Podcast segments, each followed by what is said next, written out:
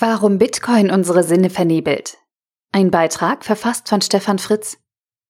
Während die meisten Menschen noch darüber diskutieren, ob Bitcoin nochmal verschwinden oder für immer bleiben wird, haben zahlreiche Menschen inzwischen in irgendeiner Form in Bitcoin investiert und damit für diesen exorbitanten Kursanstieg gesorgt. Und einige wenige dieser Anleger sind bereits wieder ausgestiegen aus der Kryptowährung und haben ihre Gewinne realisiert. Doch was macht eigentlich die Anziehungskraft aus, die dafür sorgt, dass aus dem technologischen Konzept einer digitalen Währung ein weltweiter Hype wird? Loop 1. Zum einen sicherlich unsere Angst, als Menschen etwas zu verpassen.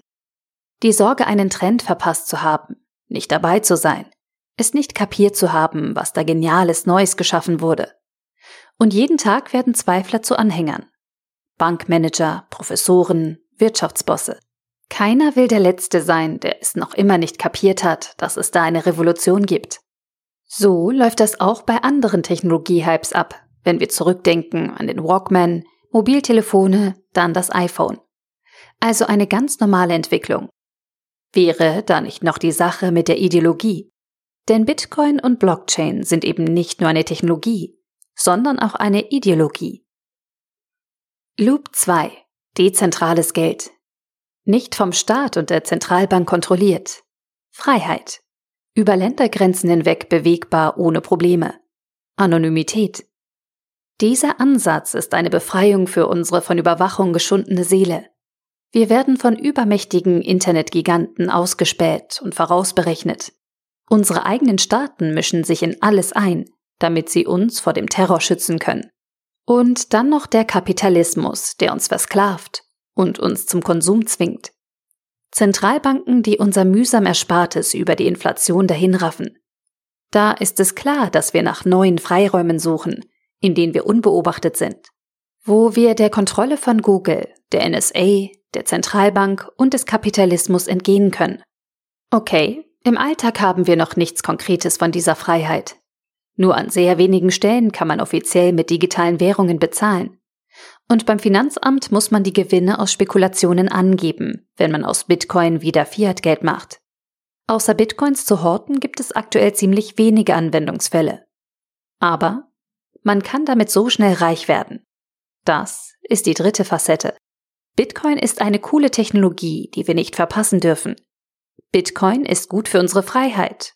Und wenn man darin investiert, wird man quasi automatisch reich. Alle paar Jahre brauchen wir Menschen eine kleine Revolution und Gegenbewegung. In den 1960ern und 1970ern waren es die Hippies, die sich gegen Konsum, den Vietnamkrieg und die einengenden Moralvorstellungen aufgelehnt haben. Daraus haben sich dann in den 1980ern und 1990ern die Umweltbewegung und die Abkehr von zentralen Strukturen in Familie und Wirtschaft entwickelt. Und alle paar Jahre ermöglicht es auch eine neue Technologie, dass wir uns ein wenig freier fühlen.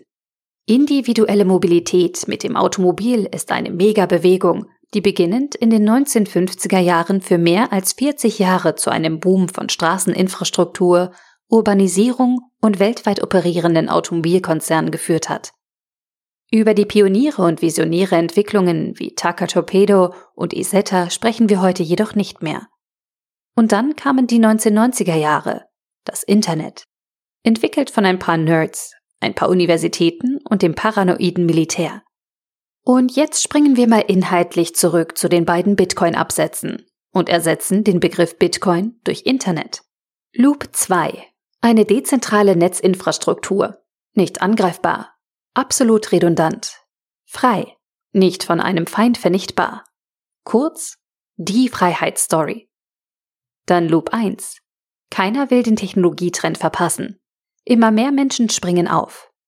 Und wir rufen uns die unfassbar vielen Startups Ende der 1990er Jahre ins Gedächtnis, die alle beim Internettrend mitmischen und absahnen wollten. Natürlich kennen wir heute noch ein paar der Gewinner aus dieser Zeit. Amazon, eBay und Yahoo. Aber 99 Prozent der Unternehmen kennen wir nicht mehr und können uns kaum an sie erinnern. CompuServe, AltaVista, Venamp oder in Deutschland Biodata, Kim.com oder auch das 2003 gehypte Second Life.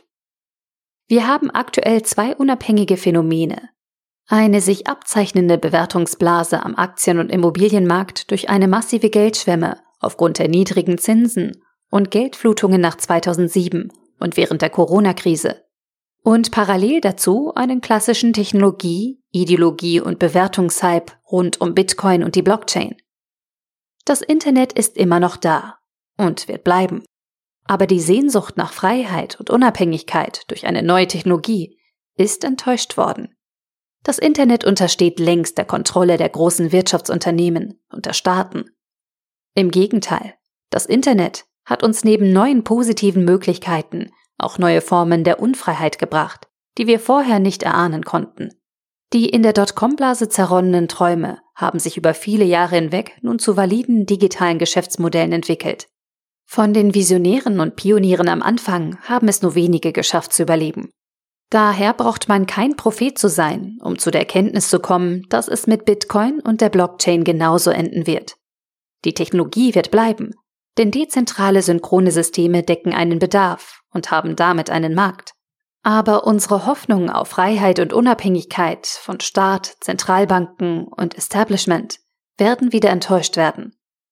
Und es ist letztlich gut für uns Menschen, wenn Staaten als Träger des Koordinations- und Ordnungsprinzips für große Gemeinschaften die Oberhand erlangen können. Auch mit dem Bitcoin-Hype wird es ein paar Pionieren gelingen, große Imperien aufzubauen. Aber die meisten werden es eben nicht schaffen. Und klar ist auch, dass diese Ernüchterung die Kurse irgendwann einbrechen lassen wird. Bis dahin ist der Bitcoin faktisch ein Schneeballsystem. Und das liegt nicht daran, dass es technisch unsolide ist oder es von einem Betrüger mit dieser Absicht erschaffen wurde.